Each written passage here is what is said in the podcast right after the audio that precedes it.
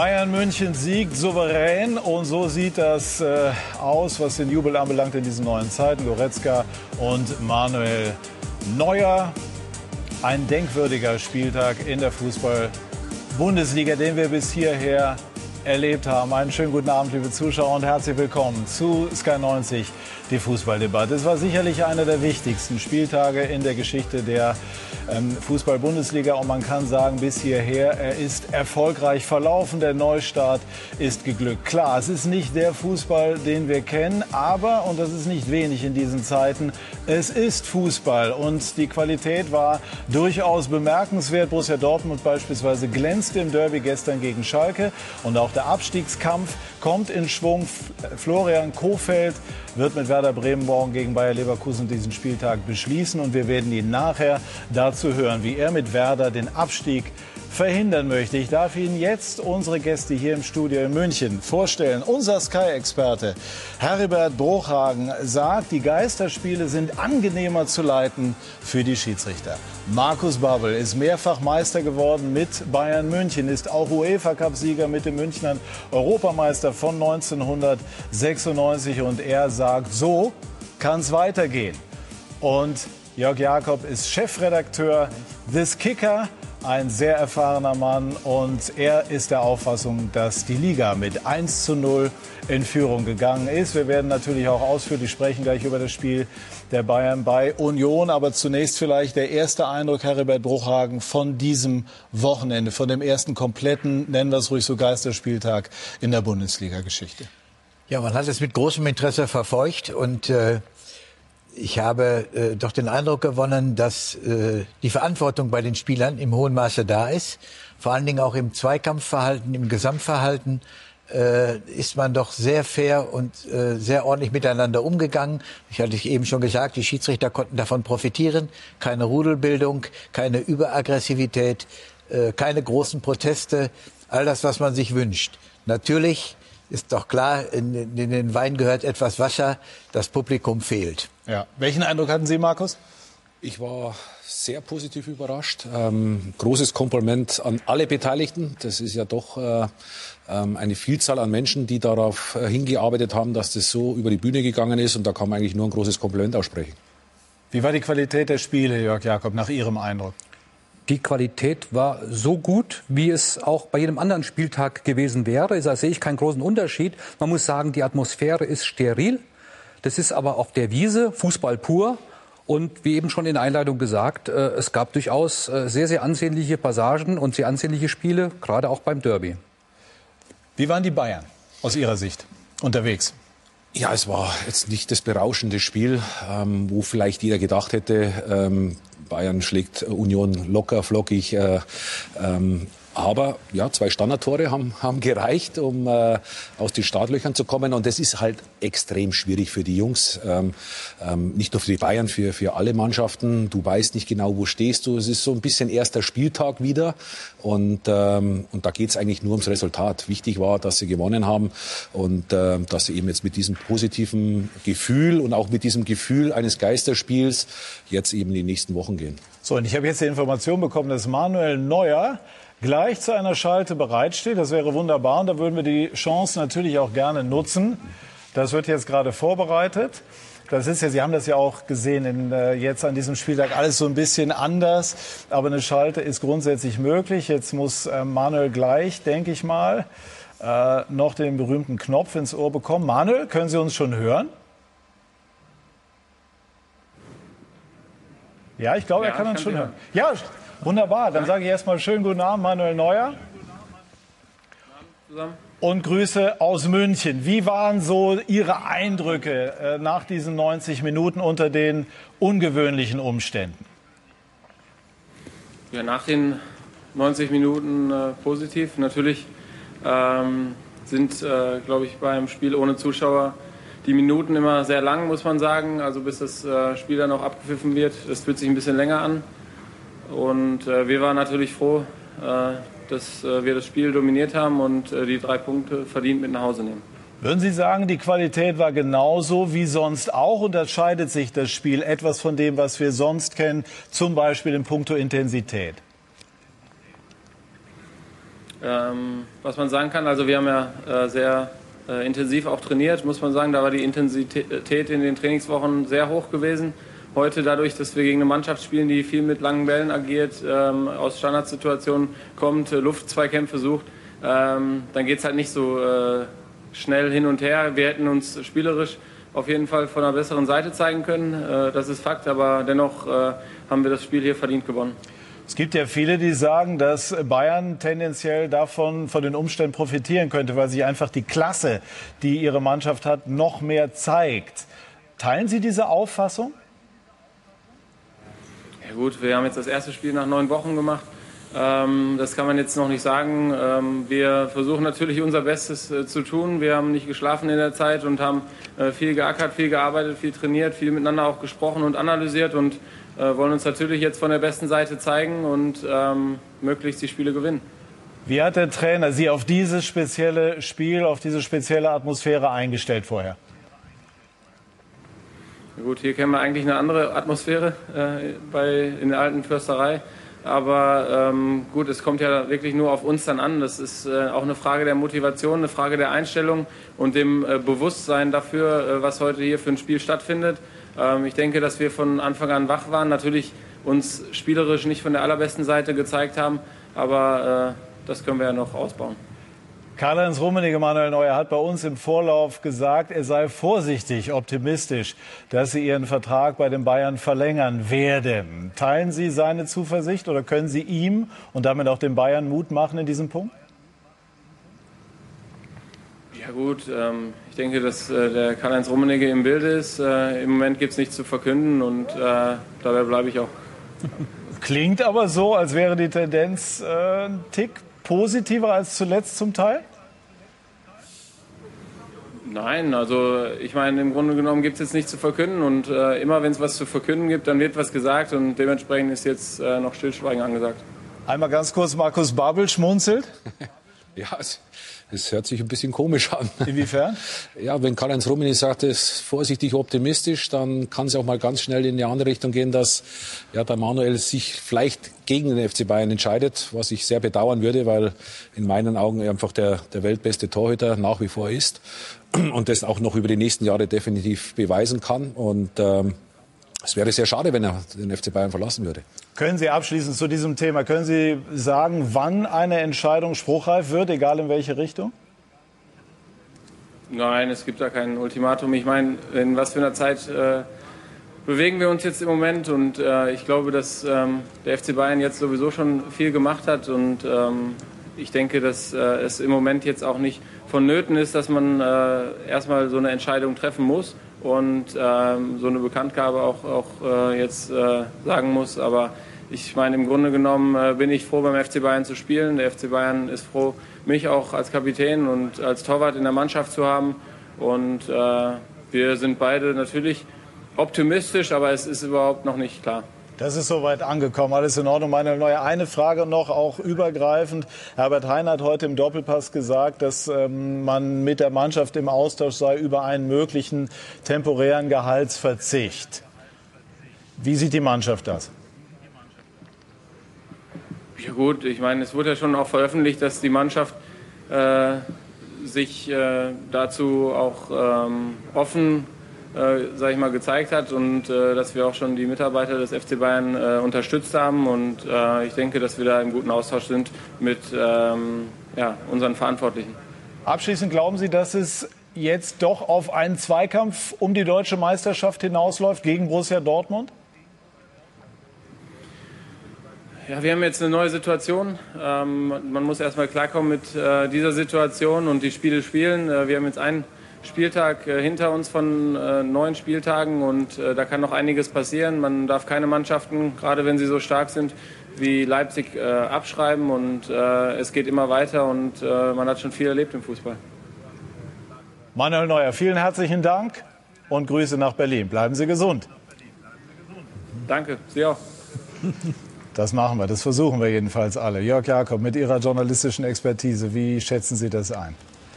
Die letzte Phase der Äußerungen von, von Manuel Neuer, was seinen Vertrag betrifft, klang mehr nach dem vorsichtigen Optimismus von Karl-Heinz Rummenigge. Mhm. Herbert? Ja, du hast zwar intensiv nachgefragt, aber er rudert doch über den See. Also ich denke mal, dass er von seinem Berater dahingehend auch informiert worden ist, wie er sich zu äußern hat.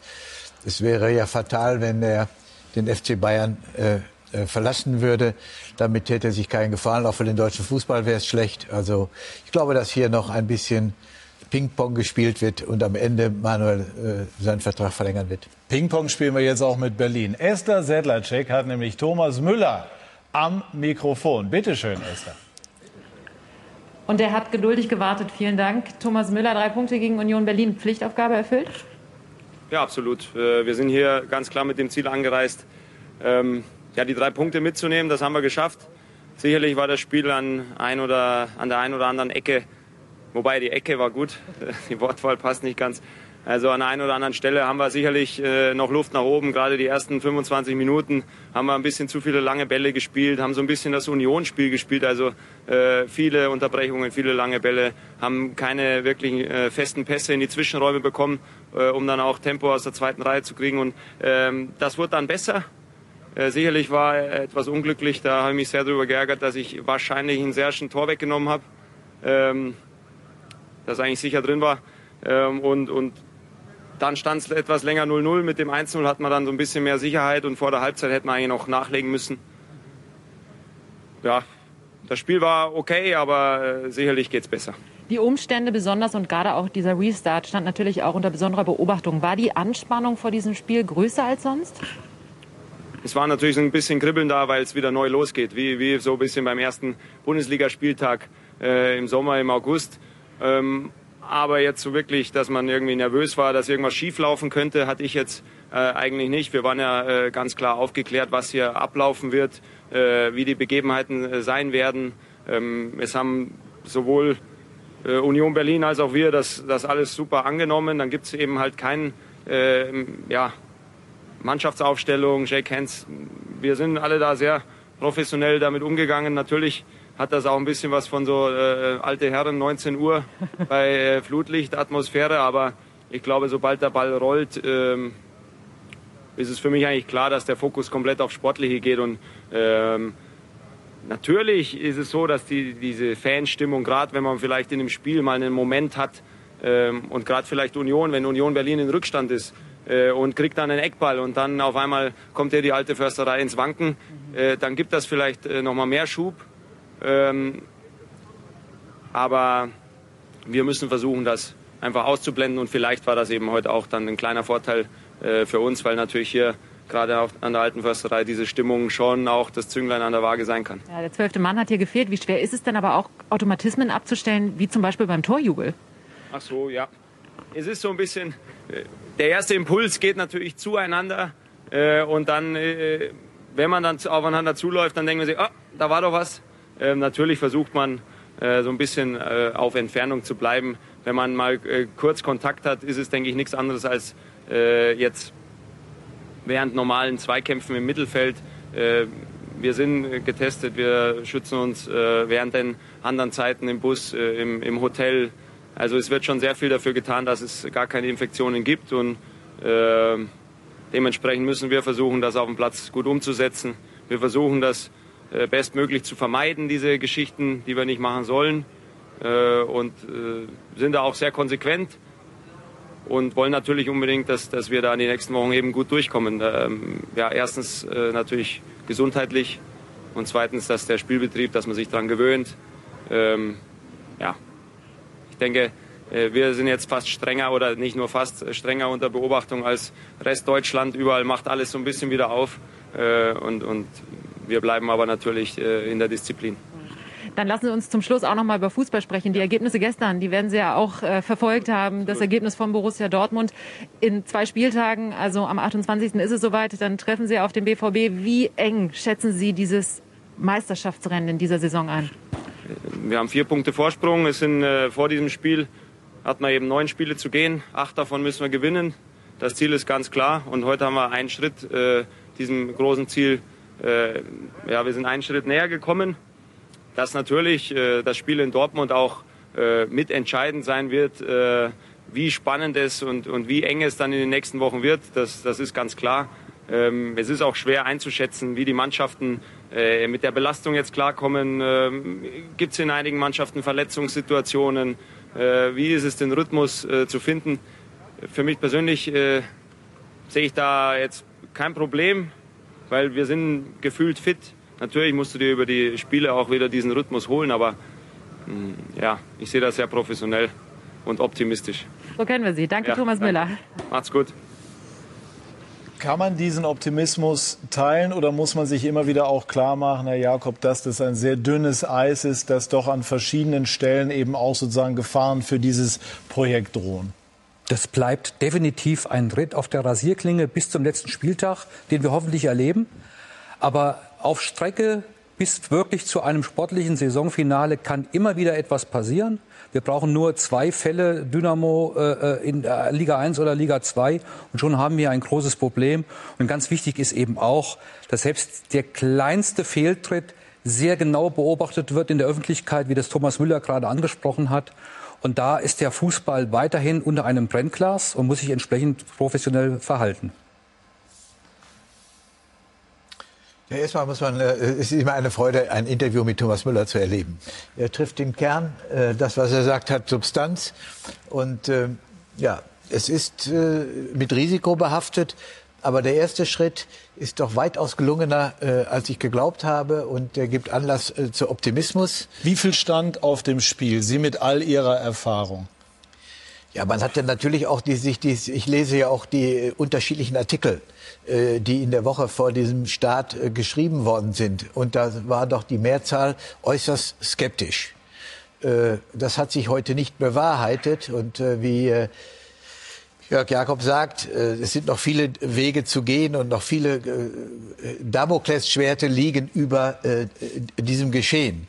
Trotzdem ist das ein, ein positiver Auftakt und wir brauchen einfach äh, positive Zeichen in unserer Gesellschaft und da kann der Fußball eine entscheidende Rolle spielen. Ja, mein Eindruck war, dass die Fehler, die davor passiert sind, dass die absolut positiv jetzt waren für, für den Staat.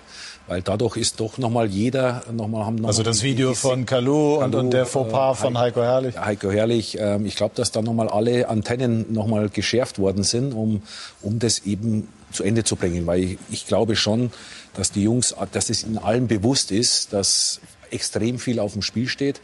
Ähm, nicht nur die Gesundheit, sondern eben auch Existenzen. Und äh, äh, da habe ich einfach das Gefühl, auch wenn man sich die ganzen Berichte so davor durchliest, dass, ähm, ja, dass man sich da sehr viel äh, Professionalität an den Tag legt, so wie es Thomas eben auch gesagt hat. Und ähm, ich glaube, dass da äh, äh, viele so denken und, und viele da sehr, sehr professionell arbeiten werden. Viele, möglicherweise nicht alle. Thomas Müller hat das fantastisch auf den Punkt gebracht. Er hat zwei für mich entscheidende Sachen gesagt. Das eine war, wir sind ausreichend und ganz konkret informiert wor worden. Wir wussten also ganz klar, wie wir uns verhalten sollen, was auf dem Spiel steht. Und er hat gleichzeitig gesagt, wir müssen uns professionell verhalten. Verhalten sich viele professionell und einige nicht? Oder verhalten sich wirklich alle? Und ist in jedem Verein auch jeder so genauso geschärft worden, wie, wie, sich, äh, wie es sich gehört? Da konnten ja zuletzt einige Zweifel bestehen. Und auch da schließe ich ein Restrisiko nicht aus, weil eins ist auch klar. Thema Jubel an diesem Wochenende. Die Öffentlichkeit schaut genau hin und sie bewertet den Fußball im Moment viel sensibler als andere gesellschaftliche Bereiche. Und da ist es einfach so, dass ich mich total am, Riesen, äh, am Riemen reißen muss und wirklich so professionell agieren muss, nicht nur sportlich, sondern auch in meinem Verhalten. Da muss es halt auch mal Fußball ohne Abklatschen geben. Sie sprechen den Jubel an von Hertha BSC, von Ibisevic, der ja für, für Diskussionsstoff gesorgt hat. Die einen sagen, mein Gott, das ist überbewertet. Äh, Auf der anderen Seite gab es Regularien und auch ein Briefing vorher, das äh, darauf hingewiesen hat, dass das eigentlich unterbleiben soll. Es gibt auch, gab auch Thüram und Mannschaftskollegen von Mönchengladbach äh, gestern. Aber es ist aber eine Empfehlung. Es ist eine Empfehlung ausgesprochen worden. Ähm, also da muss man schon das auch ein bisschen äh, Das- differenzierter dann eben auch sehen. Das und, ist äh, eine dringende Empfehlung, Markus, und keine Regel, für die es eine gelbe oder rote Karte gibt. Ich sage auch nicht, dass man jeden kleinen Fall überbewerten muss. Ich sage aber, dass die Gesellschaft ganz genau hinschaut. Und dieses Konzept ist über Wochen erarbeitet worden und gegen erheblichen Widerstand und gegen viel Populismus und Polemik durchgesetzt worden. Und jetzt legen wir in unnormalen Zeiten und dann sind auch verschiedene Maßstäbe anders anzulegen. Es gibt Bilder von Politikern, auch ganz aktuelle, äh, aus dem Promi-Lokal Borchardt in, in, in Berlin, wo ein Christian Lindner sich umarmend von, von, von Kollegen verabschiedet, äh, ich glaube aus Weißrussland, im Konsul oder sowas. Äh, es gibt Politiker im Fahrstuhl, äh, in Fahrstühlen en, en masse gedrängt. Es gibt Politiker, die die Masken falsch aufsetzen. Ja, das gibt es. Es gibt auch Zivilpersonen, die sich nicht in jeder Situation völlig korrekt verhalten. Aber der Fußball wird dermaßen beäugt, dass ich mir solche Sachen wie Heiko Herrlich oder auch so ein Jubel von Ibisevic einfach zurzeit nicht leisten kann.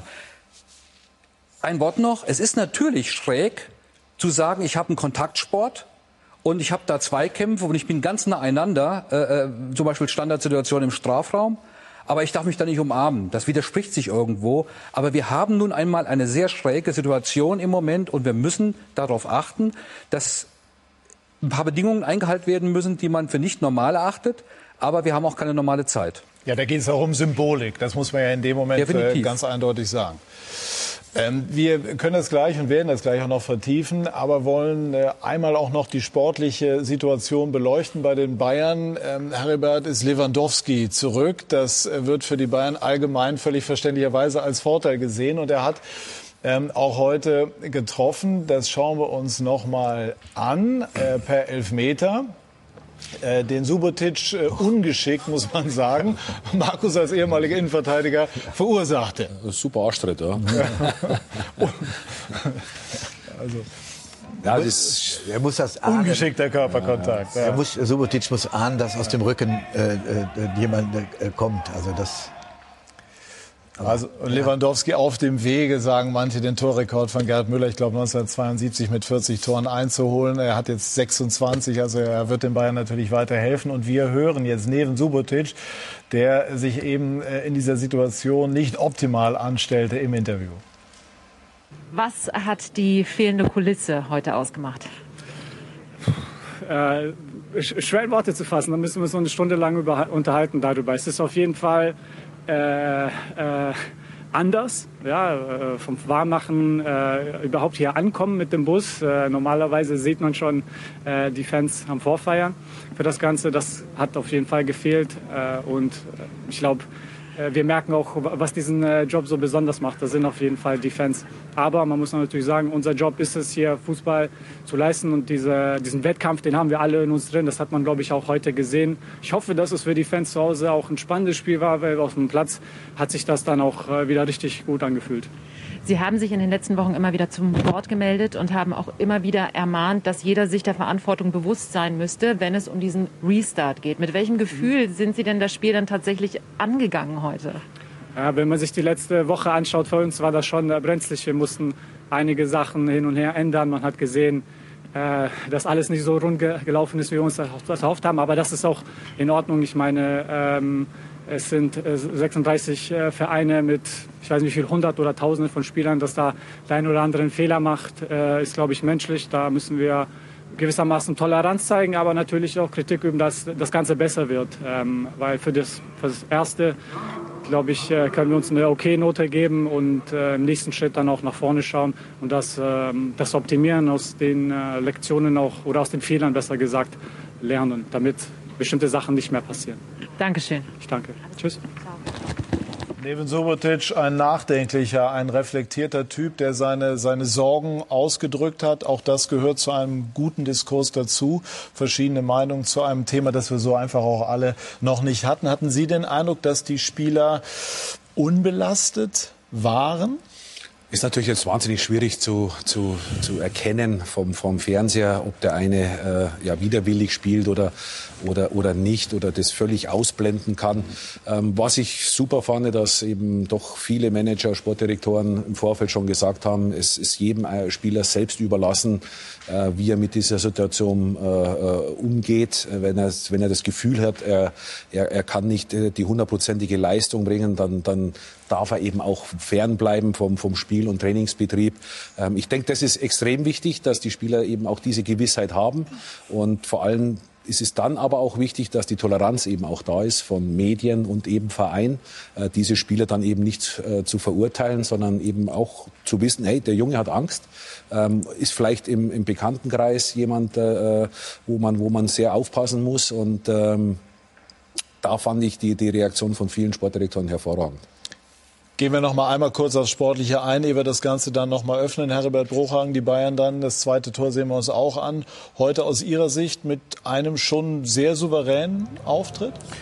Ja, immerhin äh, muss man auch sehen, dass äh, Union Berlin taktisch sehr gut eingestellt war, dass sie das Spiel der Bayern äh, aus der Tiefe heraus ins zentrale Mittelfeld unterbunden haben.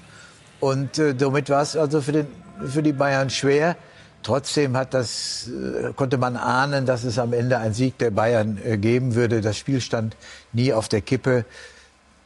Es ist ein, äh, ein zu erwartender Klassenunterschied zu sehen. Aber Union Berlin hat es zumindest geschaffen, das Spiel der Bayern weitestgehend auch zu unterbinden. Und es ist, es ist einfach normal, dass das Ergebnis 2 zu 0 für den FC Bayern ausgegangen ist. Das war ein Arbeitssieg. Mit Zuschauern wäre es auch ein Arbeitssieg gewesen. Sieht man daran, äh, äh, an den Spielanteilen, aber auch daran, dass sowohl das 1 zu 0 als auch das 2 zu 0 ein Standardtor war und selbst das aberkannte Tor war ein Standard. Mhm. Entwickelte sich daraus. Insofern, auch die Bayern mussten erstmal in den Rhythmus kommen. Ja, Union hat super gemacht. Die haben aus dem Spiel heraus so gut wie keine Torschance zugelassen. Und das ist dann immer das Frustrierende, wenn man dann trotzdem 2 zu 0 verliert, und obwohl man aus dem Spiel relativ wenig Fehler gemacht hat defensiv. Ja, und Union musste auf Cheftrainer Fischer verzichten, der wegen eines Trauerfalls in der Familie nicht dabei sein konnte. Welche Rolle hat das gespielt? Ja, mit Sicherheit eine große. Urs Fischer, ich kenne ihn ja noch aus meiner Schweizer Zeit, ist ein hervorragender Trainer und äh, hat, wie schon wie man es gesehen hat, die Mannschaft hervorragend eingestellt. Äh, jetzt will ich dem Co-Trainer nicht zu nahe treten, der macht mit Sicherheit auch einen, einen Riesenjob, aber wenn der Chef dann nochmal da ist, das ist natürlich dann schon nochmal eine, eine, eine andere Tragweite. Ich glaube, das hat auch neben Subotic gemeint, dass da vieles im Vorfeld eben nicht optimal gelaufen ja. ist. Unter anderem äh, natürlich die, die, die Sachen, dass äh, sich paar nicht daran gehalten haben, aber ich denke, da hat auch äh, seinen Club gemeint, dass eben die Vorbereitung zu diesem Spiel. Wofür äh, dann keiner etwas konnte. Konnte keiner was dafür. Tragisch und trotzdem ist es, äh, ja, ja. wenn dann eben nicht die Zuschauer auch nicht dabei sind, wo einen pushen können, ja. dann wiegt es schon noch mal schwerer. Ich glaube, wir haben die Möglichkeit, jetzt die Trainer zu dieser Partie zu hören.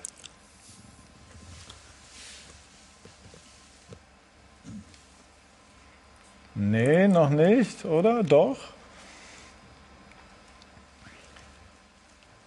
Sonst ähm, warten wir jetzt vielleicht noch gerade mit den, mit den, äh, Trainern, mit den Trainern ab. Das äh, können wir gleich auch noch hören. Ähm, ich würde gerne noch mal einmal auf diese Geschichte auch mit Heiko Herrlich kommen. Also zu diesem Thema, was wir eben schon angesprochen haben. Wo sind noch mal so diese, diese Sollbruchstellen? Ähm, vielleicht haben wir die Möglichkeit, da noch mal reinzuhören. Er hat die Quarantäneregeln, die vor diesem Spieltag sehr, sehr streng waren, gebrochen. Hat es selber erzählt. Wir sind ja da äh, im Hotel in Quarantäne und äh, sollen da eigentlich auch nicht rausgehen, aber es gibt halt Situationen, äh, die es einfach erfordern. Ich habe keine Zahnpasta oder die ist am Ausgehen und habe keine Hautcreme mehr gehabt und dann bin ich halt ähm, mit meinem Trainingsanzug äh, in der Nähe zu einem Supermarkt, den ich nicht nennen möchte, äh, gegangen. Äh, auf dem Weg dahin habe ich gemerkt, ja, ich habe meine Schutzmaske äh, vergessen, bin nochmal hoch aufs Zimmer, habe die geholt, bin dann da rein und äh, habe die Zahnpasta und die Hautcreme in den Wagen gelegt, bin an die Kasse gegangen und war in dem Moment froh, dass ich die Schutzmaske äh, auf hatte, in der Hoffnung, dass sie mich nicht erkennt, weil die hätte dann sicher auch gedacht, was haben wir da für einen Trainer geholt. Also mit bemerkenswerter Offenheit, so viel kann man sagen, erzählt. Aber woher kommt diese Naivität? Und zu was kann so etwas führen, wenn es sich nochmal in irgendeiner abgewandelten Form wiederholen sollte? Ja, Irren ist menschlich. Ich, ich kann das keinem erklären. Das muss er selbst erklären. Äh, äh, es gibt auch mal Situationen, wo du vielleicht in Gedanken völlig woanders bist. Er hat heute Morgen, glaube ich, erklärt oder irgendwann, dass er schon auf dem Weg zum Training war, gedanklich völlig auch bei der Ansprache bei der Mannschaft, whatever. Ähm, ja, es gibt Situationen, wo du einfach äh, äh auch Fehler machst. Das ist menschlich. Nur nochmal, äh, wenn ich mich bewusst wenn ich mir bewusst mache, was da auf dem Spiel steht, welche Anforderungen gerade ich als Trainer, als, als Vorbild auch, auch erfüllen muss, dann war das äh, äh, ein doppeltes Eigentor, würde ich sagen, weil er natürlich auch seiner Mannschaft gegenüber jetzt nicht in der Pole Position ist. Inwiefern? Ja, es war sein Debüt. wäre sein Debüt gewesen. Mit, mit einer Mannschaft, die er zu führen und an, anzuleiten hat. Äh, äh, und das ist eben eine andere Funktion, als wenn ich in Anführungszeichen nur ein Spieler bin. Also die Hygieneregeln in Zukunft ganz streng einzufordern, wird sicherlich nicht leichter nach diesem Vorfall. Das ist ganz klar. Sie haben gesagt, eben Markus, die Sinne sind geschärft worden. Kann sich das wiederholen oder, oder wissen jetzt wirklich alle endgültig Bescheid? Nochmal, es werden, es werden mit Sicherheit noch Fehler passieren. Äh, da da, wie wir es vorher richtig gesagt haben, das ist menschlich. Ja. Äh, aber ich, ich bin auch dafür, was neben Subotic gesagt wird, man muss auch eine gewisse Toleranz eben auch haben. Nicht, äh, dass das natürlich nicht geht. Äh, der FC Augsburg hat ja auch die Konsequenz daraus gezogen und ihn nicht an die Seitenlinie gestellt. Ähm, erklären kann man es nicht. Ne? Das ist, das ist, da war da mit Sicherheit, der muss mit den Gedanken ganz woanders gewesen sein. Ähm, definitiv nicht bei den Corona-Regeln. Und äh, es sollte definitiv nicht passieren, was ich auch nicht glaube, dass es nochmal passiert. Abschließend ganz kurz, Herbert, dazu. Unfehlbar, wie wir wissen, ist nur der Papst. ja, ist zumindest nachzulesen. Ich glaube, wir werden auch noch in den nächsten Wochen Fehler erleben. 500 äh, Bundesligaspieler äh, werden auch nicht konsequent alles umsetzen können. Die Öffentlichkeit schaut sehr stark drauf. Äh, das ist sicherlich ein Nachteil. Aber äh, ja, es war ein Fehler von Heiko Herrlich. Aber damit muss es auch gut sein. Ja, er wird daraus gelernt haben. Wir sprechen gleich weiter bei SK90 die Fußballdebatte unter anderem über eine interessante Aussage von äh, Karl-Heinz Rummenigge bei uns im Vorfeld dieser Partie, in der er den DFB-Präsidenten Fritz Keller ziemlich heftig attackiert. Und natürlich werden wir auch sprechen über das Revierderby, das Borussia Dortmund sehr souverän für sich entschied und dann vor der Südtribüne, aber ohne Fans, feierte. Gleich mehr dazu bei SK90, die Fußballdebatte.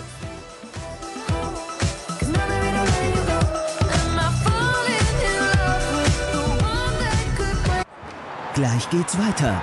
Sky 90 wird Ihnen präsentiert von der DWS.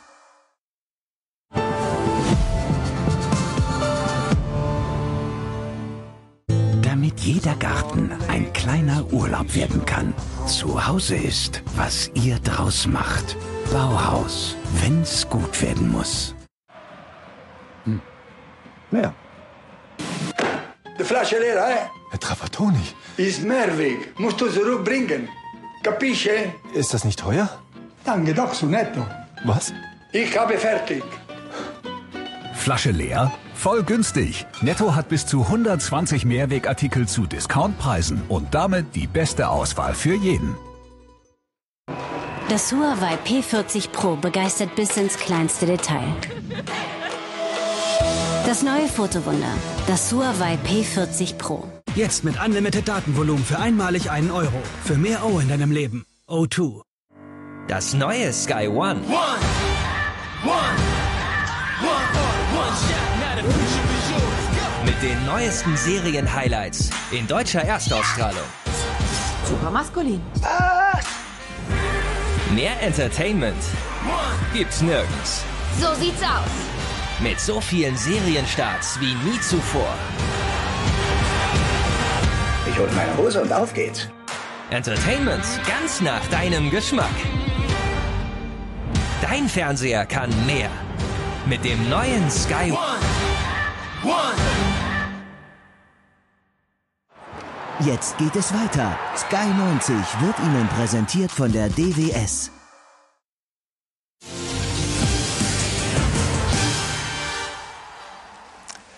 Wir sind zurück bei SK90, die Fußballdebatte. Und eben habe ich Ihnen das etwas vorschnell angekündigt, aber jetzt halte ich Wort. Wir hören jetzt die beiden Trainer. Stimme eingefangen von Esther Sedlacek.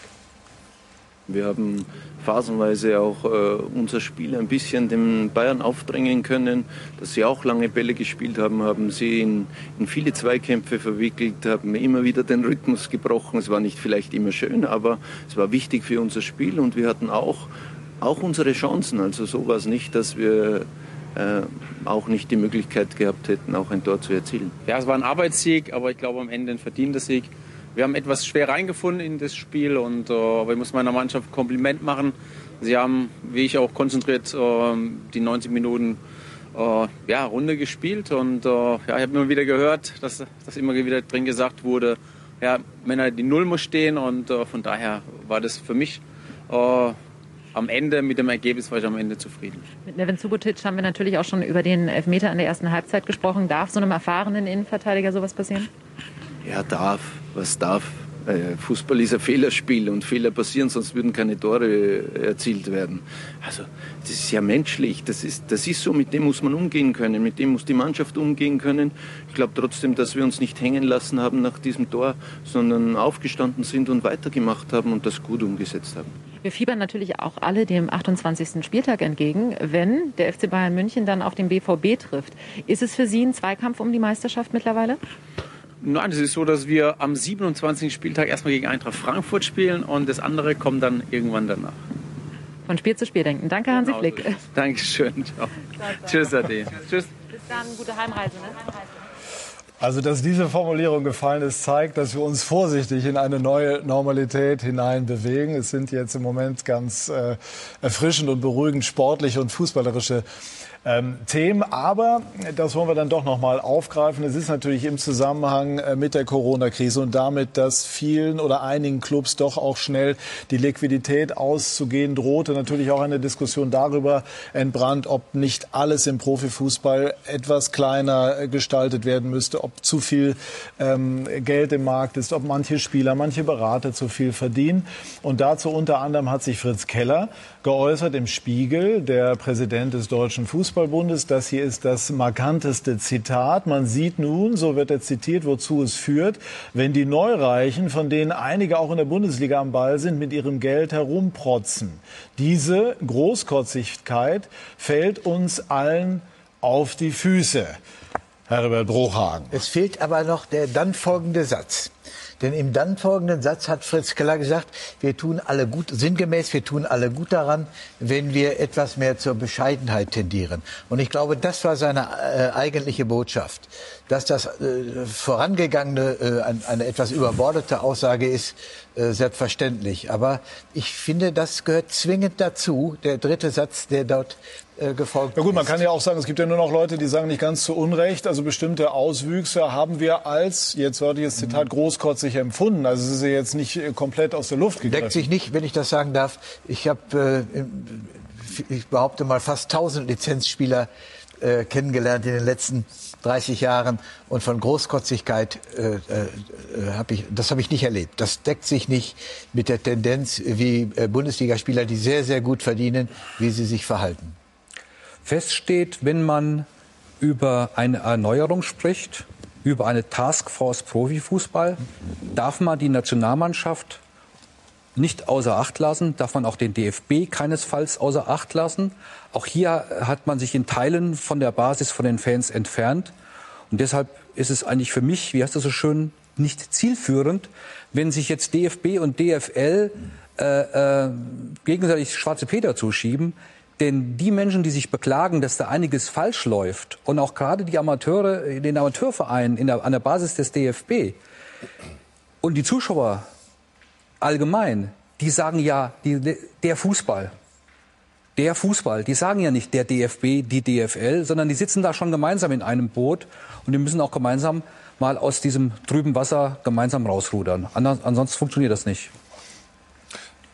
Ja, der Satz ist elementar wichtig, was Heribert gesagt hat, weil das, das entzerrt natürlich schon einiges und dass du äh, bei so vielen Spielern, dass mal der ein oder andere, und das macht ja eben auch die Gesellschaft aus, dass nicht alle gleich sind, dass, dass es auch ein bisschen bunt ist. Der, der eine will sein Reichtum vielleicht zur Schau stellen, der andere nicht. Und ähm, also äh, da muss man schon ein bisschen aufpassen ähm, mit solchen Aussagen, ähm, weil das ist äh, ja ein bisschen populistisch. Also an, dem Vok an diesem an Vokabular großkotzig glaub, haben da- sich natürlich dann viele Ich glaube, da hat er sich gestört, jetzt ne? keinen Gefallen getan.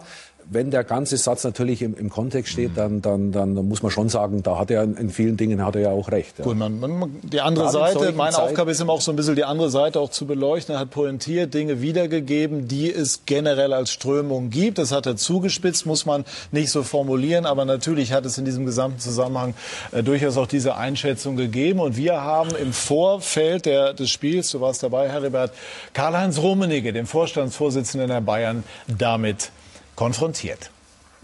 Na, ich bin etwas irritiert, muss ich offen und ehrlich sagen, über die meiner Meinung nach populistische Wortwahl von Fritz Keller.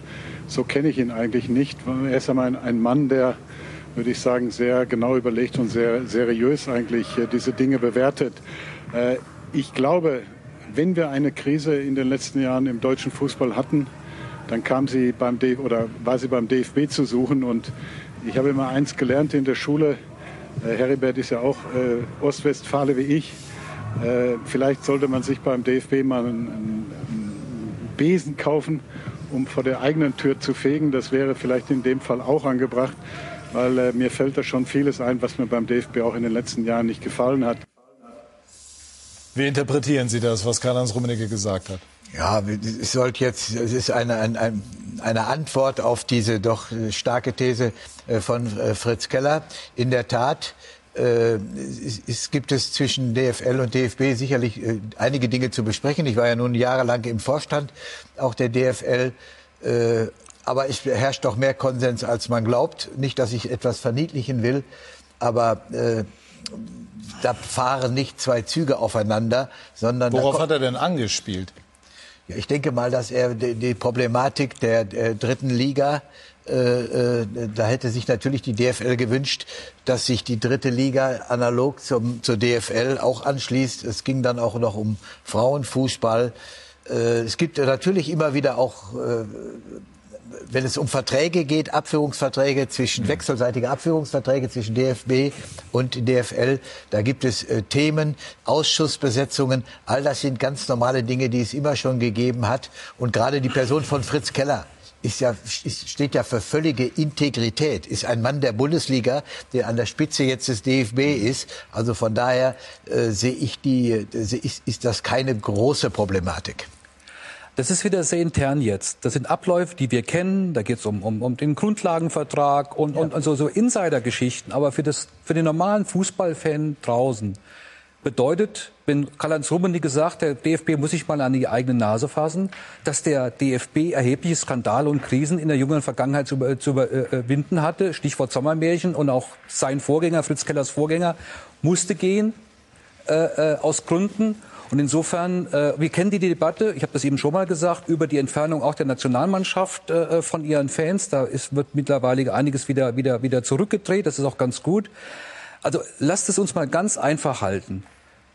Die Menschen draußen haben den Eindruck, dass der Fußball sich mehr und mehr von der Basis entfernt hat. Und das hat die Liga nicht exklusiv. Das haben auch Teile im DFB mit ihrer Außenwirkung auch mit veranstaltet. Teilen Sie diesen Eindruck?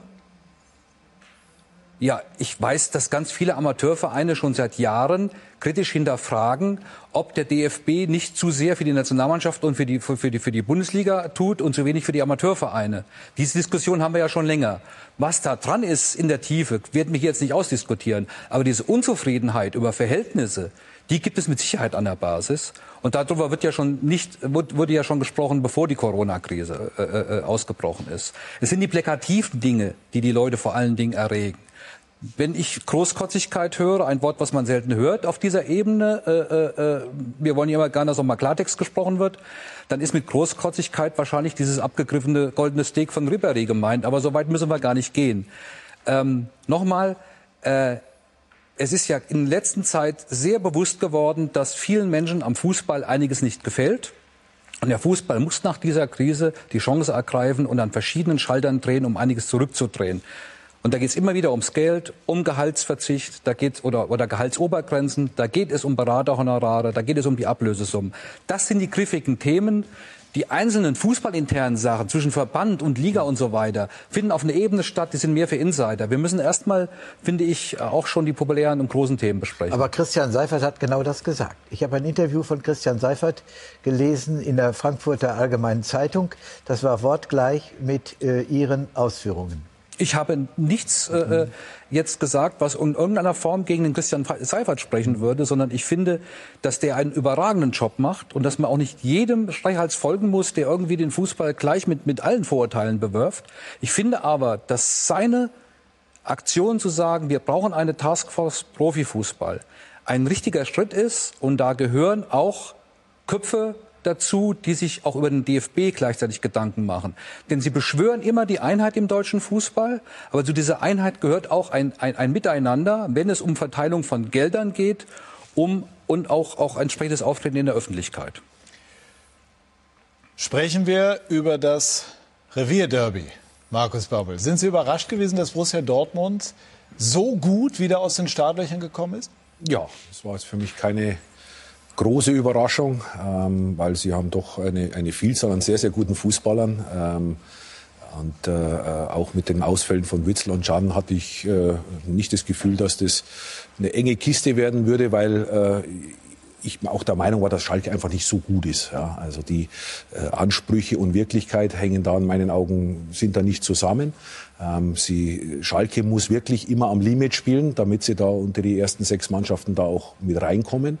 Äh, wenn sie es eben nicht tun, dann, äh, und das haben sie eben am Samstag getan, äh, dann war mir klar, dass sie äh, gegen Dortmund keine Chance haben. Hm. Wo sind denn die Schwächen von Schalke? Also die jetzt äh, auch schon negativen Trend hatten äh, vor der Unterbrechung der Saison. Ja, mit Sicherheit haben sie ein Torwartproblem.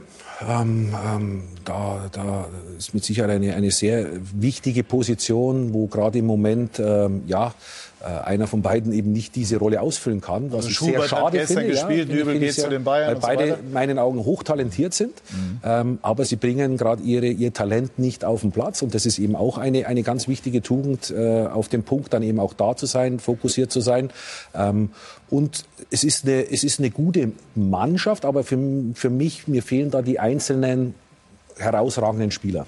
So, jetzt haben wir eine interessante Meinung aus Bergamo von Robin Gosens, der uns via Skype zugeschaltet ist. Der schönen guten Abend, Robin, der auch schon hier bei uns im Studio ja, zu Gast war und der sich heute schalten lässt und der, das kann man schon sagen, Robin, eine, nennen wir es mal, Affinität für Schalke hat. Welchen Eindruck hatten Sie? Sie haben das Spiel verfolgt, gestern von den, äh, vom Revierderby. Ja, da hat das äh, Schalker Herz natürlich erstmal geblutet. Ähm, ich hätte es gerne andersrum gesehen, 0-4 hätte auch besser zum Emblem gepasst. Aber ähm, ja, war nicht viel gestern, muss man ganz klar sagen. Auch in der Höhe, glaube ich, ein hochverdienter Sieg für Dortmund. Warum hatte denn Schalke nach Ihrer Einschätzung keine Chance? Hat sich einfach die Qualität der Brussen durchgesetzt?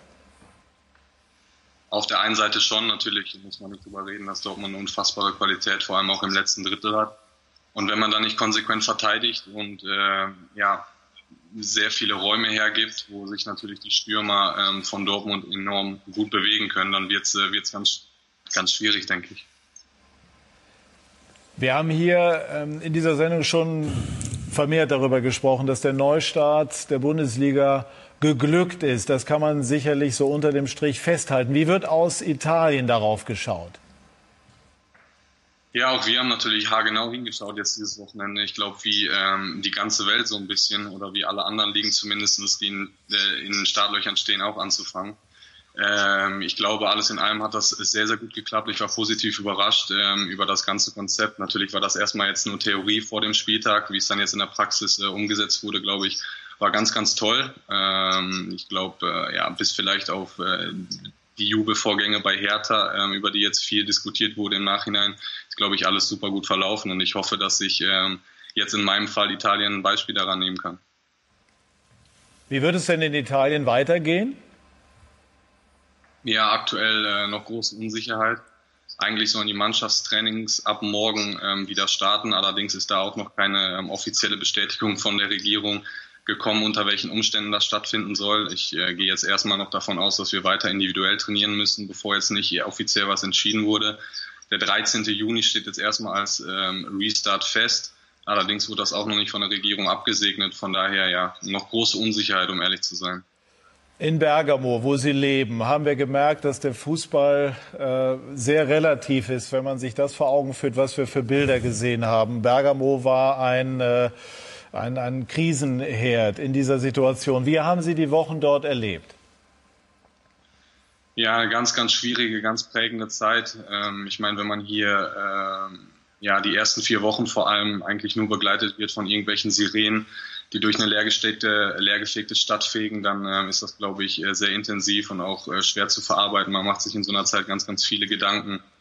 Und um ehrlich zu sein, rückt auch alles andere ganz, ganz weit in den Hintergrund, vor allem der Fußball auch zu der Zeit. Hatten oder haben Sie Angst? Ja, um ehrlich zu sein, in der ersten Phase, ähm, wo es hier auf dem Höhepunkt war, ähm, ich meine, wir müssen uns nicht äh, davor verstecken, wir waren hier im Epizentrum, ähm, sind es vielleicht sogar immer noch. Ähm, da hat man schon einen Riesenrespekt, teilweise auch sogar Angst. Wir haben uns auch nicht vor die Tür getraut. Wir haben einen Hund und dürften theoretisch mit dem oder durften in der Zeit theoretisch mit dem raus, haben wir aber auch nicht gemacht. Wir sind wirklich im Innenhof hier bei uns Gassi gegangen, weil uns die Situation auch total ähm, suspekt war und uns auch ganz klar geraten wurde, ähm, geht nicht vor die Tür, wenn es denn nicht unbedingt notwendig ist. Und ähm, ja, wenn man sowas von ähm, außen gesagt bekommt, dann äh, begreift man den Ernst der Lage ganz schnell und äh, hält sich dann doch eher an die Regeln und klar geht das auch mit einer gewissen Angst einher.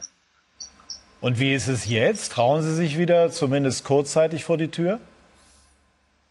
Ja, also bei uns wurden jetzt auch die ersten ähm, Lockerungsmaßnahmen ähm, ja, bestätigt. Ab morgen gehen auch die ersten ähm, Läden wieder auf. Das bedeutet also, wir sind auch wieder auf dem Weg, zumindest einen Schritt weit zur Normalität. Natürlich fehlt da noch einiges, ähm, aber natürlich geht dann parallel damit auch ein bisschen der Rückgang der Angst einher. Äh, man traut sich mehr, man geht auf die Straße natürlich nur mit Mundschutz und mit, mit Handschuhen, aber ähm, die Angst ist weg, würde ich mal sagen, der Respekt nach wie vor noch sehr hoch. Haben Sie den Eindruck, dass die Menschen noch näher zusammengerückt sind durch diese dramatischen Zeiten, die man gemeinsam erlebt hat und immer noch erlebt? Gibt es eine Form der Solidarität, die man vorher so nicht kannte? Ja, also ich glaube, das italienische Volk ist generell äh, dafür bekannt, dass sie ähm, immer sehr stark zusammenhalten. Und dieser Zusammenhalt glaube ich, in der, in der Phase hier auch nochmal ähm, ja, deutlich. Also wenn man sieht, dass hier jeden Tag um 12 Uhr dann alle Menschen auf die Balkone rausgeströmt sind und geklatscht haben für die, für die Leute, die an erster Front gekämpft haben, dann äh, zeigt das schon, glaube ich, einen riesen Zusammenhalt. Und auch jetzt, man kriegt Anrufe von, äh, von Freunden, die man hier kennengelernt hat. Und äh, ja, die fragen dann einen, kann man irgendwas für einen tun? Äh, kann man irgendwie helfen. Und daran merkt man einfach, dass ähm, die Leute zusammenstehen ähm, und auch alle an einem Strang ziehen. Und ich glaube, das ist auch der einzige Weg aus, aus der Krise hier raus. Ähm, und da glaube ich aber fest dran, dass wir alle da auf einem sehr guten Weg sind hier in Italien. Robin Gosens, vielen herzlichen Dank. Wir freuen uns schon darauf, Sie bald wieder hier bei uns, wenn das möglich ist, im Studio zu begrüßen. Vielen Dank. Ich würde mich auch freuen. Ich danke und äh, viele Grüße. Bleibt gesund. Ciao. Das machen wir. Dankeschön. Und Markus Babbel war ja in Australien, äh, hat dort auch dramatische Zeiten erlebt, auch den Beginn der Corona-Krise, aber auch bei der Gelegenheit ähm, die Waldbrände, die auch bei uns ein großes Thema waren. Wie war das? Also Corona war natürlich jetzt bei weitem nicht so schlimm wie jetzt in Italien oder hier in Deutschland. Ähm, Gott sei Dank nicht so viele Fälle, äh, auch nicht so viele Tote. Äh, die Waldbrände waren natürlich verheerend. Das war äh, auch für uns. Äh, Wie haben Sie das erlebt? Ja, sehr intensiv, weil der Qualm war in der Stadt gestanden. Du konntest nicht vor die Tür gehen, geschweige denn du hättest nicht trainieren können. Wir hatten immer das besondere Glück, dass wir an diesem Tag immer einen freien Tag hatten, äh, eben dass wir nicht äh, das Training canceln mussten. Aber ähm, also die, die Australier hat's richtig erwischt. Äh, erst mit diesen schweren Waldbränden und äh, dann eben noch mit der Corona-Krise. Also das ist ein, äh, die sind arg gebeutelt. Ja. Sie haben vor der Sendung erzählt, als Sie geflogen sind, haben Sie auch äh, Bilder gesehen, die man nicht vergisst. Was war das? Ja, wir sind von, vom Auswärtsspiel von Perth äh, zurückgeflogen. Ähm, da fliegt man mal fünfeinhalb Stunden und irgendwann schaut man halt auch mal zum Fenster raus und dann äh, sah ich äh, kilometerlange äh, äh, Waldbrände ähm, und da habe ich nur aus dem linken Fenster rausgeschaut. Ich möchte nicht wissen, was noch auf der anderen Seite los war. Ähm, das kann man sich nicht vorstellen, wenn man, wenn man sowas noch nicht gesehen hat. Äh, äh auch für mich sehr, sehr, ist mir sehr nahe gegangen, weil doch viele, viele Menschen äh, ihr Hab und Gut verloren haben. Mhm. Aber auch da, ähnlich wie Robin es erzählt hat, äh, ein unfassbar großer Zusammenhalt, eine unglaublich hohe Solidarität.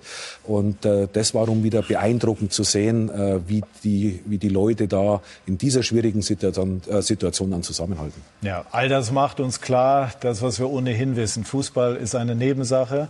Aber eine sehr schöne, über die es sich auch weiter zu debattieren lernt. Das Interview ist sehr bedrückend gewesen. Ja. Muss ich sagen, dass, wir müssen also aufpassen, dass wir jetzt nicht zu euphorisch werden äh, wenn ich das höre, was Robin eben dort gesagt hat. Ich finde das sehr bedrückend. Inwiefern?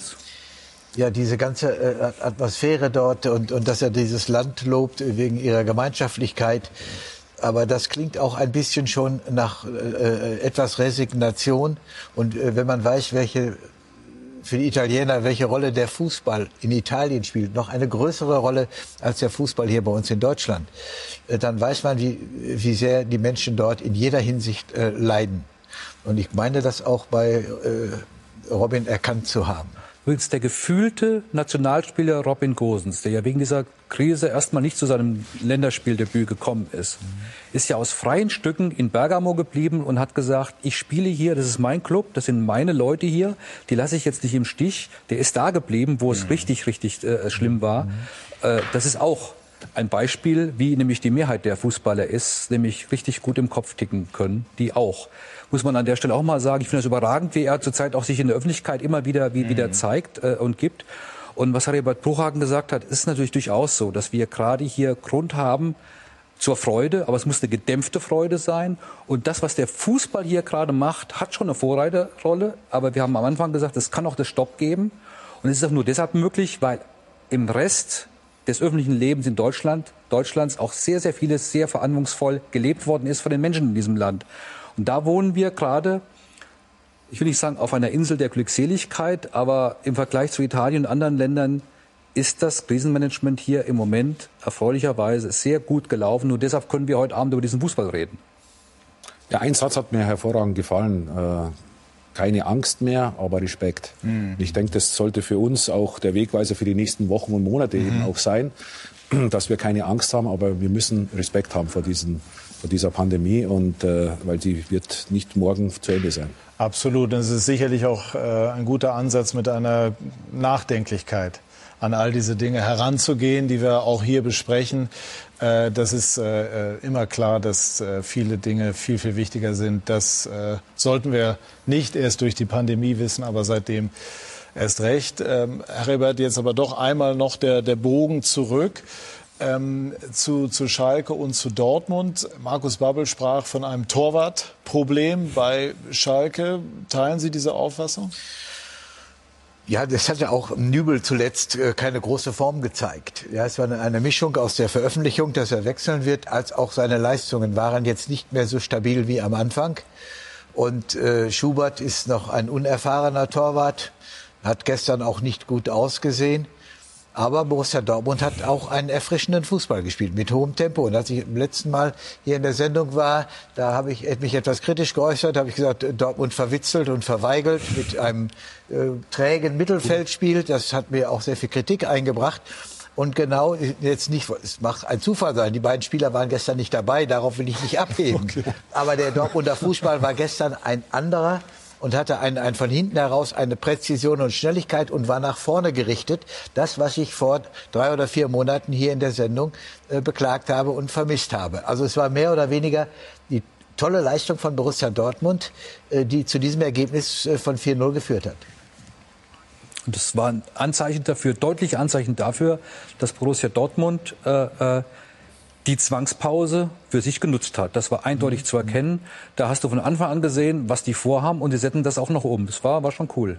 Glauben Sie, dass Favre vielleicht sogar sich ganz wohl fühlt in, in dieser jetzigen, unter diesen Umständen, wo es sozusagen ganz pur, ohne äußere Einflüsse, jedenfalls im Stadion, um Fußball geht? ich bin auf jeden Fall überzeugt davon, dass ihm die Zwangspause insofern gefallen hat, das hat er auch selbst gesagt, dass er mehr tüfteln konnte und ins Detail gehen konnte. Du kannst dich wenn du am Wochenende kein Spiel hast und hast keine englische Woche, was ja äh, europäisch dann auch äh, äh angestanden hat, äh, äh, vorher noch, kannst du natürlich nicht so arbeiten an diesem berühmten Feinschliff, an, den, an der Detailbesessenheit dieses Trainers. Die kann er gar nicht ausleben, wenn er ständig wieder ans nächste Spiel denken muss oder an die, an die Re Regenerierung, Re Regenerierung und so weiter. Ja. Sorry. Äh, und das, glaube ich, hat, hat dem, diesem Trainer schon gut getan. Und insgesamt glaube ich nicht, dass es irgendwo einen Trainer oder Spieler gibt, dem es wirklich gefällt, vor leeren Rängen zu spielen. Das glaube ich nicht. Das glaubt, gefällt auch am Lucien Favre nicht. Nein, das ist ja das kann klar. nicht sein. Das waren ja auch, das geben ja die Stimmen auch alle her. Ne? Also all das, was wir besprechen, ja. steht immer unter dem Aspekt, es ist nicht so, wie wir uns das wünschen. Aber unter den Umständen, die jetzt halt obwalten, ist es äh, immerhin etwas. Also äh, das ist ja, ist ja klar. Kann Borussia Dortmund äh, die Bayern sportlich gefährden in dieser Saison, gerade weil sie auch nach vorne solche Trümpfe haben? Vom Potenzial her definitiv. Äh, die Frage wird, wird sein, äh, kriegen Sie das jetzt mal über einen längeren Zeitraum hin? Ähm, sie hatten, bevor die Corona-Krise war, ähm, hatten sie einen sehr guten Lauf. Äh, deswegen war ich sehr gespannt, wie wird es sein. Aber ähm, das war ja doch relativ dann schnell klar. Aber sie hatten in der, in der Vergangenheit immer diese, diese, diese Aussetzer und das darfst du dir dann halt gerade zum Schluss äh, in der Meisterschaft äh, eben nicht mehr erlauben. Und ähm, ich würde aber auch Leipzig und, und Gladbach noch nicht abschreiben, weil nochmal diese Situation, die gab es so noch nie. Und äh, auch Bayern München muss erst mal zurechtkommen. Heute, das war ja nicht, äh, dass war ein man Aufgalopp. Sagt, es war ein Aufgalopp, ja, aber, aber es war jetzt nicht so, dass man äh, äh, das Gelbe vom Ei gesehen hätte von Bayern München. Also und gerade Bayern München, wo ja es eigentlich gewohnt ist, immer vor ausverkauftem Haus zu spielen, äh, ausgebucht zu werden oder eben in den Heimspielen gefeiert zu werden. Ich könnte mir gut vorstellen, dass die vielleicht sogar das größte Problem von den ganzen Mannschaften hat. Ja? Da hatten wir hier vergangene Woche genau die gegenteilige These, nämlich dass die Bayern durch ihre spielerische Klasse auch ohne Publikum ja, aber ich, gut ich könnte mir sehr gut vorstellen, dass ähm, gerade im Motivationsbereich, dass das äh, nicht ganz so einfach für die Jungs ist, weil sie schon, ähm, wenn es dann eben mal nicht ist, dann eben mit den Fans im Hintergrund das eben dann anders hinkriegen. Hoch motiviert im Abstiegskampf ist Werder Bremen. Und Florian Kofeld hört uns hoffentlich schon. Wenn das der Fall sein sollte, Florian, dann seien Sie lieb und nicken mal. Wunderbar, sehr schön. Und äh, gleich werden wir Sie ausführlich zur Situation von Werder befragen und dann darüber sprechen, wie Werder Bremen noch den Klassenerhalt bewerkstelligen möchte in einer bisher sehr, sehr komplizierten Saison. Gleich bei Sky 90 die Fußballdebatte.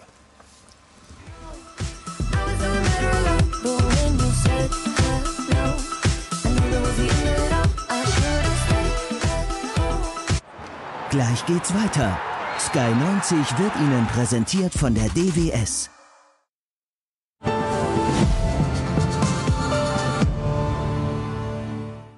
Jetzt neu im Sky Store. Sie alle lieben es, sich gegenseitig das Messer in den Rücken zu rammen. Nice Out. Mord ist Familiensache. Jetzt neu im Sky Store. Eine Kfz-Versicherung ist nun mal Pflicht. Aber wenn es dann doch mal kracht, kostet es Zeit und vor allem Nerven. Aber zum Glück nicht Ihre. Denn Sie haben ja jemanden, der sich um alles kümmert. Abschlepper, Werkstatt, Ersatzwagen und das auch noch ausgezeichnet günstig. Und Coburg, ein echter Partner zum Anlehnen.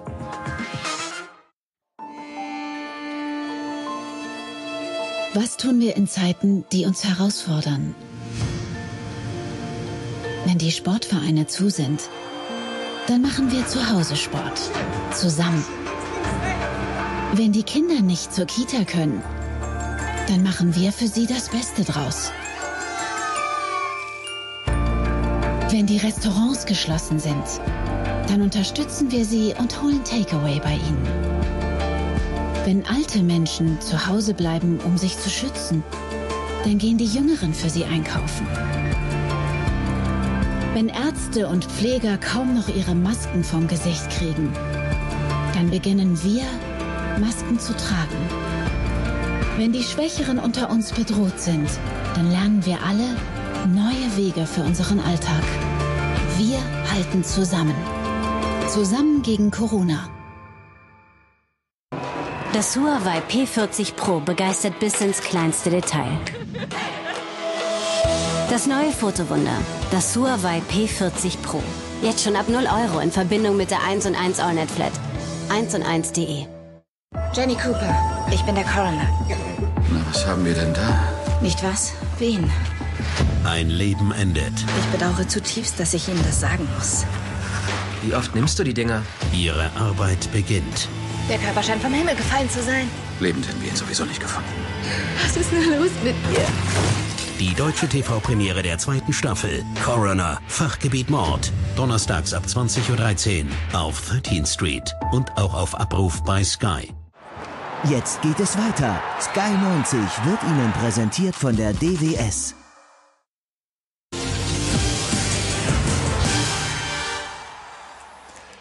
Wir sind zurück bei Sky 90, die Fußballdebatte und wollen sprechen über Werder Bremen. Werder morgen im abschließenden Spiel dieses Spieltages im Einsatz gegen Bayer Leverkusen. Und Florian Kofeld ist uns aus dem Bremer Hotel zugeschaltet. Schönen guten Abend, Florian.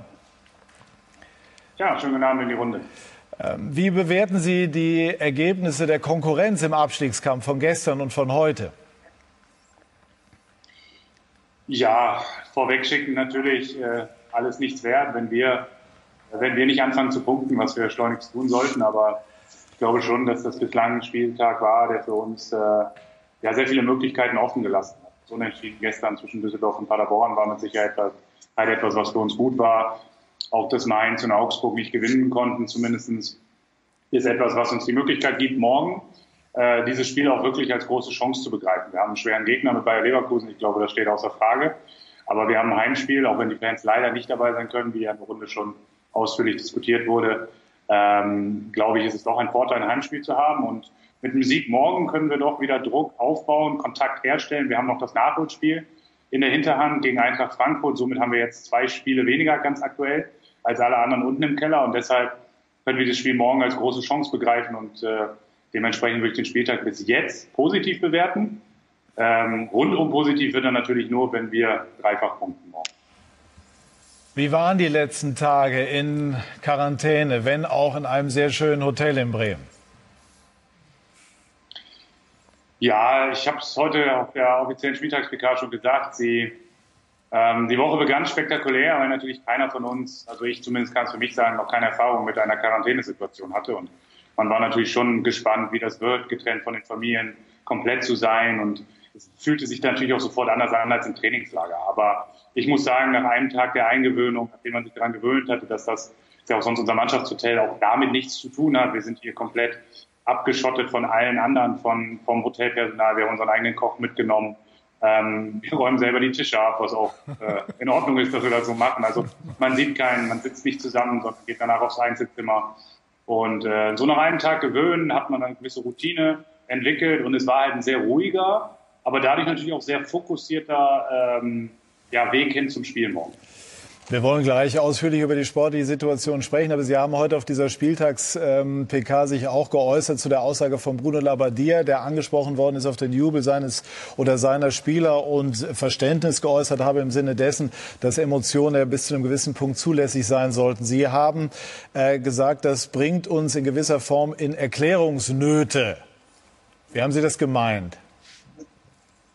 Naja, zunächst mal möchte ich vorweg schicken, dass ich gestern das Spiel natürlich auch gesehen habe von Hertha und Hoffenheim und ähm, ich die gesamten Ausführungen von Bruno, das habe ich auch in der PK heute gesagt, äh, durchaus nachvollziehen kann. Es war bislang eine sehr ja, schwierige Saison für Hertha BSC. Bruno kommt als neuer Trainer, hat da jetzt, das sieht man jetzt auch in den letzten Wochen schon einen hervorragenden Job gemacht. Sie haben eine neue Handschrift gekriegt, spielen gestern ein sehr gutes Spiel und gewinnen dann. Und ich, ich kann das nachvollziehen, sogar den Teil der Aussage, dass er sagt, ja, das sind Emotionen, das kann man in dem Moment nicht kontrollieren, das gehört ein Stück weit dazu. Da werden wir, sind wir alle Fußballer einer Meinung, überhaupt keine Frage. Nur äh, ich glaube, dass man sich dann natürlich auch im Nachgang zumindest dazu äußern sollte in der Hinsicht, dass das nicht wieder passieren sollte und dass man daran arbeiten wird. Weil äh, wir alle anderen Trainer stehen jeden Tag vor unseren Mannschaften und bei allen anderen hat es natürlich auch geklappt ähm, und äh, trägt dann das den Spielern ein, dass sie eben gelernte gelernte Dinge, die sie über Jahrzehnte gelernt haben in ihrem Sport, nämlich nach dem Tor zu jubeln oder ähm, äh, vor dem Spiel keinen Kreis zu machen und sonstige Dinge, dass die jetzt aktuell einfach nicht möglich sind, um das zu tun, was wir alle wollen, nämlich diese Saison zu Ende spielen und dem Konzept zu folgen. Und dementsprechend ist das eine gute Gelegenheit für mich, das auch nochmal klarzustellen. Es ist eine sehr zweigeteilte äh, Antwort von mir gewesen, die keine Kritik an der ursprünglichen Aussage von, von Bruno äh, beinhaltete, sondern nur klar machen sollte, für uns andere ist es dann schwer, vor der Mannschaft zu argumentieren, ja, aber dürfen wir auf gar keinen Fall, auch nicht bei den Emotionen. Sprechen Sie es denn vor der Mannschaft morgen noch mal an, um zu verhindern, dass äh, es bei Ihnen auch passiert? Na, wir haben im Laufe der Woche verschiedene Sitzungen dazu gemacht. Gestern Abend noch mal die letzte. Das war dann unser Vorteil, dass wir erst Montag spielen. Wir konnten uns gestern in aller Ruhe die Sky-Konferenz angucken und äh, haben dann im Nachgang das noch mal reflektiert. Wir hatten letzte Woche Montag bei uns im Weserstadion einen, äh, einen Testlauf äh, intern natürlich, wo wir alles abgebildet haben, was das Spiel jetzt am kommenden Montag angeht. Somit sind wir gestern Abend nochmal die Fragen durchgegangen, so ein bisschen chronologisch vom Hotel bis zur Abfahrt wieder dann nach dem Spiel. Und äh, jetzt ist es damit auch gut. Ich gehe davon aus, dass da nichts passiert. Teile aber auch nochmal die Einschätzung von Bruno. In der Emotionalität kann ich nicht zu 10.000 Prozent die Hand dafür ins Feuer legen, dass wenn wir in der 94. Minute das äh, 2 einschießen, dass nicht einer ganz kurz mal dem anderen um, äh, um den Hals fällt. Aber ich kann ziemlich sicher sagen, dass derjenige sofort wieder zurückzog, weil er sich dann daran erinnert, okay, das sollten wir besser momentan nicht tun. Nochmal, im Sinne dessen, zu dem wir uns alle verpflichtet haben und was wir auch alle unbedingt wollen, diese Saison zu Ende zu spielen. Ja, aber schön für Werder wäre natürlich, wenn es Anlass gäbe zu jubeln, denn diese Saison, Jürgen Müller, ist für Werder Bremen sehr, sehr kompliziert. Werder vor dem Restart mit der Hoffnung, dass sich jetzt alles ein bisschen neu ordnen könnte im Kampf um den Klassenerhalt. Und doch auch mit einer Menge Sorgen. Sie hätten gern erst nächste Woche wieder begonnen, denn im kleinsten Bundesland wurde der Trainingsstart erst später erlaubt. Aus ähm, Bundesliga-Sicht äh, wäre es natürlich wünschenswert gewesen, dass man gleiche Bedingungen gehabt hätte. Das, das ähm, ist jetzt, ähm, hat jetzt nicht geklappt. Da ist das schwierige Verhältnis zu Bremens Innensenator Meurer, der Fanansammlungen bei den Geisterspielen befürchtet und immer für einen Saisonabbruch war. Der Senat ist der Auffassung, dass die Ansage der DFL im Mai mit den Spielen zu beginnen äh, hochproblematisch ist. Da sind die finanziellen Sorgen, die durch die Corona-Krise noch größer geworden sind.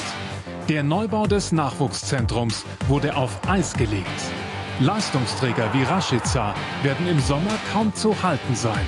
Wir müssen da ganz ehrlich auch sein, dass ähm, Milot natürlich bei vielen ähm, Clubs auch Interesse geweckt hat durch seine Leistung in den letzten zwei Jahren.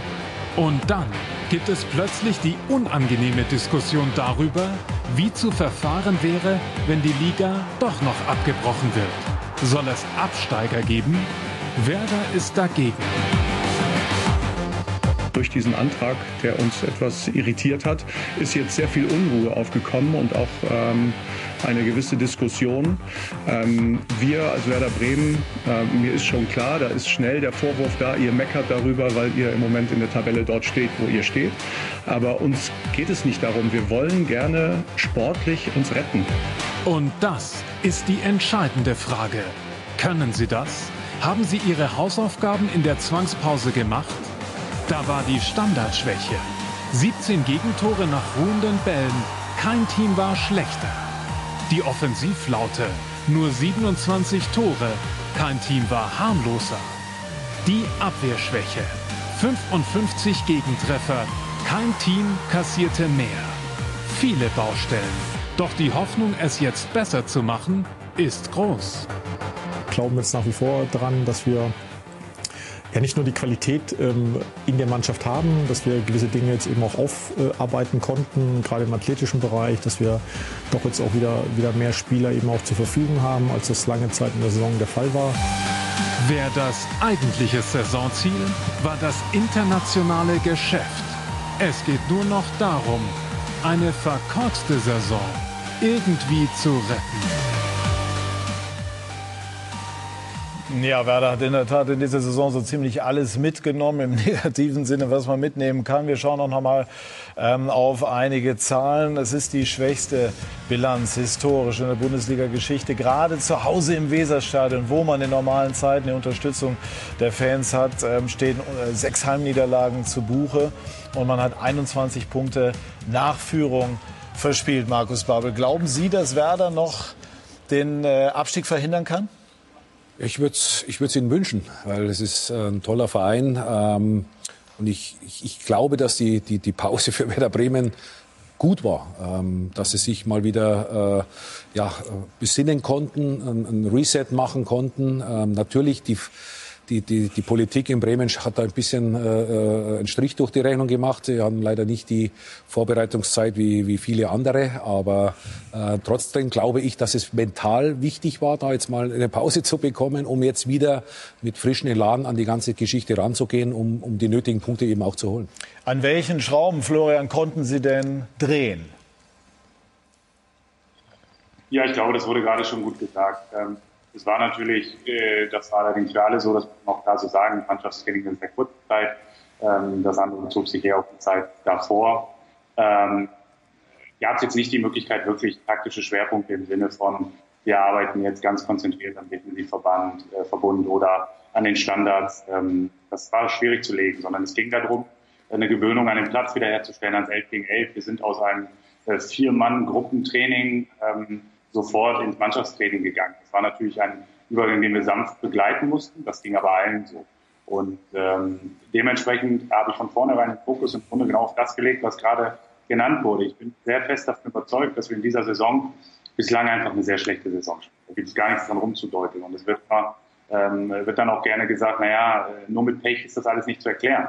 Da gebe ich auch jedem recht. Aber es sind schon sehr, sehr viele Dinge passiert dieses Jahr, die einfach 0,0 voraussehbar waren. Inklusive dessen, dass wir bis vor der, äh, vor der Pause, äh, Corona-Pause, nicht einmal im Ansatz mit unserer stärksten Mannschaft spielen konnten, geschweige denn trainieren konnten. Ich hatte bis Mitte Februar hatte ich äh, nie eine 11 gegen 11 im Training mit äh, Bundesligaspielern, sondern das war dann immer, die haben das toll gemacht, die Jungs, aber wir haben dann gegen die U23 gespielt. Und das äh, siehst du dann irgendwann auf dem Platz. Da gehen Automatismen verloren, da geht äh, Zweikampfwerte verloren, da gehen Dinge verloren, die du, die du dir einfach sonst im täglichen Training erarbeitest. Und das konnten wir jetzt diese zehn Tage tun. Und ich merke sofort, weil die Spieler fit geworden sind, weil wir läuferisch unglaublich viel gearbeitet haben in der Pause, ähm, dass wir auf einem anderen Level da sind. Und mein Ziel war, das, was in ihnen drin ist, dass sie das jetzt, dass sie das jetzt abrufen. Und es ging nicht darum, jetzt zu sagen, wir konzentrieren uns jetzt auf, äh, auf das Verteidigen der Grundordnung oder das Konterspiel, sondern es ging um das ganze Spiel an sich, weil dafür ist die Zeit jetzt auch zu kurz. Wir haben zehn Spiele und äh, ich bin davon überzeugt, dass wir das hinbekommen, weil ich glaube, dass wenn wir jetzt diese, diese Freude, die ich gespürt habe im Training und diese Qualität, die ich gesehen habe im Training, mitnehmen in die Spiele, dass wir dann auch auf jeden Fall genug Punkte sammeln. Florian, ich möchte die Runde noch mal mit reinnehmen zu einem Thema, das natürlich für Diskussionen sorgt. Was würde für den Fall passieren, wenn diese Saison doch, was wir nicht hoffen, abgebrochen werden müsste, aufgrund welcher Umstände auch immer? Soll dann die Saison annulliert werden? Soll die Liga aufgesteckt werden? Oder soll es mindestens zwei Absteiger geben? Was ist Ihre Position, Herr Rebert? Also erstmal wünsche ich mir, dass die Saison zu Ende gespielt wird. Das ist ganz wichtig. Und auch Abstieg und Aufstieg sind wesentliche Bestandteile des Fußballs. Nur eine solche Situation, wie sie jetzt da ist, haben wir ja noch nicht gekannt. Es ist ja unverschuldet. Aus aller, jeder Sicht unverschuldet. Und jeder Verein kann zu Recht für sich argumentieren, dass man bei bestehenden Spielen noch die Chance hätte, äh, den Klassenerhalt zu schaffen. Und in der Tat sind die drei, die unten stehen, wenn ich mal Paderborn, äh, Bremen, Düsseldorf als Beispiel nehmen darf, haben ja immer wieder auch Phasen gezeigt, äh, in denen sie zu guten Ergebnissen gekommen sind. Und dann hängt auch noch die Spielplanung auch miteinander zusammen. Ob man gegen Bayern oder gegen Dortmund spielt, welche Gegner man hat. Und Bremen kann hohe Kontinuität äh, vorweisen, Geschlossenheit vorweisen. Heißt, Ihre Position lautet wie? Meine Position lautet die, alles dafür zu tun, damit es die Saison zu Ende gespielt werden kann. Und es ist ein Abstieg und Aufstieg ist aus meiner Sicht unverzichtbar. Der gehört dazu. Wie bei einem Abbruch verfahren wird, ob man die Liga aufstockt, äh, wie auch immer, da, da jetzt eine Prognose abzugeben, das ist enorm, enorm schwierig und äh, hochkompliziert auch, denn es wird natürlich auch für die Betroffenen Proteste geben. Denn äh, die einen sind erfreut über die äh, Situation des Augenblicks und die anderen sind Leidende. Und das wird große Probleme nach sich ziehen. Wenn der Worst Case eintreten würde, würde mein, mein äh, Vorschlag wäre, aufzustocken, ja, mit 20 Mannschaften zu spielen, ähm, um, ja, um dann eben in dem, in dem folgenden Jahr eben mit, mit vier Absteigern dann wieder zu hantieren oder äh, wie auch immer. Aber ich, ich, würde, ich würde die zwei Ersten aus der zweiten Liga hochziehen und keinen Absteiger. Ich tue mich da unglaublich schwer, komme aber letztlich zu der Entscheidung, wir sind in einer solchen Ausnahmesituation, dass man sich ähnlich wie nach der Wende eine Ausnahmeregelung geben muss und darf und dann die Liga aufstocken müsste, ohne dass es Absteiger gibt. Herr Kohfeldt, wie ist Ihre Position? Oder Ihre Auffassung? Ja, ich glaube, dass das. Genau, also ich glaube, das ist natürlich ein schwieriges Thema, Thema für einen Trainer. Ähm, wir haben uns da mit, äh, mit Marco Brot, Frank Baumann ja auch schon klar geäußert letzte Woche. Ich glaube, die wichtigste Botschaft ist die, und dafür stehen wir auch, und das haben wir auch, glaube ich, sehr stark mit Leben gefüllt, auch durch unser Umsetzen aller Vorgaben, sowohl von der Politik als auch von der DFL. Wir wollen unbedingt diese Saison sportlich zu Ende spielen. Dafür tun wir alles. Und ich persönlich plädiere dafür in dem Moment, wo es dann doch zu dem, ich hoffe, sehr unwahrscheinlichen Fall kommt, dass wir es nicht zu Ende spielen können, dann in dem Moment sorgsam zu prüfen, was die beste Lösung ist. Und ähm, persönlich schließe mich da natürlich eher der Runde an, äh, so wie sie gerade argumentiert hat. Wie nehmen Sie denn im Moment die Stimmung in der Stadt? Weil wir haben eben äh, gehört, dass, dass es zwischen äh, Politik und, und Werder unterschiedliche. Bitte? Gar nicht. Ich darf ja nicht raus. Aber Sie haben sie vorher wahrgenommen. Und Sie bekommen auch mit, Sie haben Telefonate mit Ihrer Frau, mit der Familie, mit Freunden und so weiter. Wie nehmen Sie das im Moment wahr? Naja, es ist grundsätzlich schon so, dass da leider gerade ein Bild von Bremen vielleicht deutschlandweit gezeichnet wird, was äh, nicht unbedingt dem Verhältnis in der Stadt wirklich entspricht. Ich glaube, der Standort Bremen hat sich immer durch eine sehr große, einen sehr großen Zusammenhalt ausgezeichnet. Natürlich im Verein Werder Bremen, aber auch grundsätzlich mit der Stadt Bremen. Das spüren wir auch jetzt, dass die, dass die Bürger, dass die Fans äh, sehr stark hinter uns stehen. Das merkt man in vielen kleinen Botschaften. Das ist dann auf politischer Ebene in einer solch, ähm, ja, vielleicht noch nie dagewesenen Krise auch mal zu unterschiedlichen Meinungen auf Bundesebene kommt. Ich meine, das haben wir jetzt nicht nur im Fußball erlebt, sondern auch, äh, so wie ich es beobachtet habe, in, in, vielen, vielen Aspekten dieser Krise. Ich glaube, das sollte man tolerieren und auch äh, demokratisch auffassen. Ich, ich kann kein gestörtes Verhältnis von Werder Bremen zu Politik Bremen feststellen. Ähm, aber dass es unterschiedliche Meinungen gibt und das sowohl bundesweit als vielleicht auch mal in Bremen. Ich finde, das ist äh, legitim in der Demokratie. Ich nehme die Runde noch mal mit rein, Herr Kofeld. Das ist nicht auf der anderen Seite. Natürlich habe ich Verständnis, wenn man sagt, man stockt auf auf 20. Auf der anderen Seite wäre jede sportliche Entscheidung, die fällt doch besser als eine sozusagen fast neutrale Entscheidung, den Abstieg indirekt zumindest durch eine Aufstockung auf, äh, auszusetzen. Wie sehen Sie das? Äh, ich drücke mich eigentlich nie um Aussagen, aber ich sehe mich im Augenblick nicht in der Lage, hier eine faire Bewertung vorzunehmen. Halten Sie es denn für ich sinnvoll, dass das relativ zügig entschieden wird? Oder sind Sie der Meinung, man sollte in der Tat, wie Florian Kofeld es angedeutet hat, es im Lichte der Ereignisse bewerten? Ja, aber was, wir machen doch einen Unterschied. Wenn wir den 32. Spieltag erreichen oder den 33. Spieltag erreichen, dann haben wir vielleicht ein anderes Bild. Aber es bleibt doch eine Ungerechtigkeit. Selbst wenn man fünf Punkte zurückliegt nach dem 32. Spieltag, hat es in der Vergangenheit schon oft Situationen gegeben, dass man den Klassenhalt trotzdem noch über die Relegation geschaffen hat.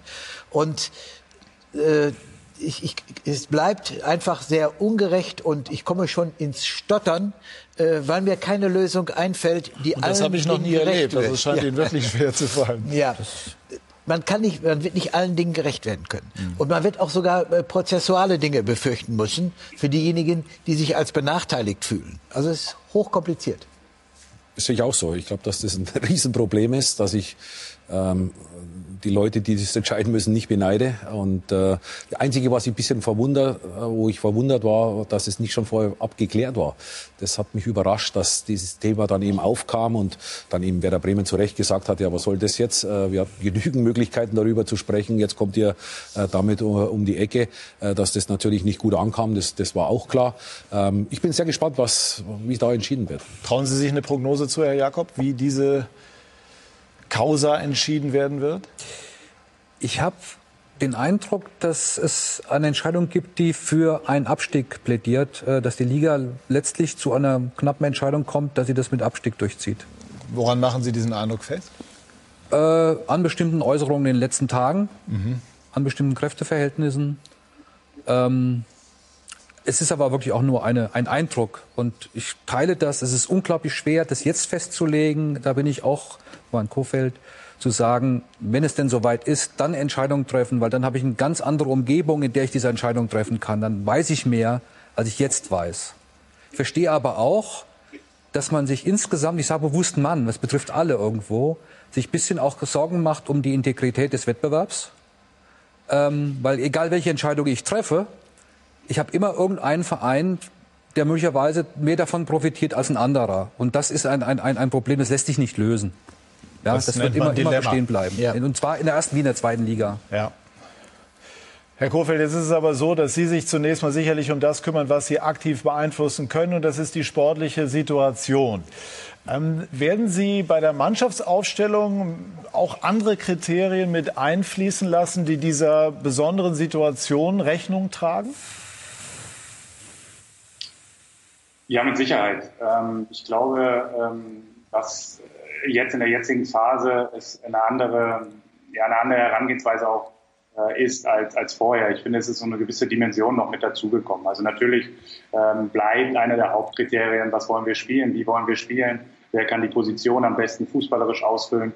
Dann ist natürlich auch das Fitnessthema ähm, etwas anderes geworden. Durch die fünf Wechselmöglichkeiten hat man durchaus auch die Möglichkeiten, vielleicht mal ähm, gewisse Positionen für gewisse Spielphasen zu besetzen, ähm, um zu sagen, okay, äh, 30, 40, 45 Minuten auf der Position ist das gefordert, da lasse ich den, den Spielen und hab, weiß dann, ich kann wechseln und habe immer noch genug Optionen für andere Dinge. Das ist mit Sicherheit ein Thema.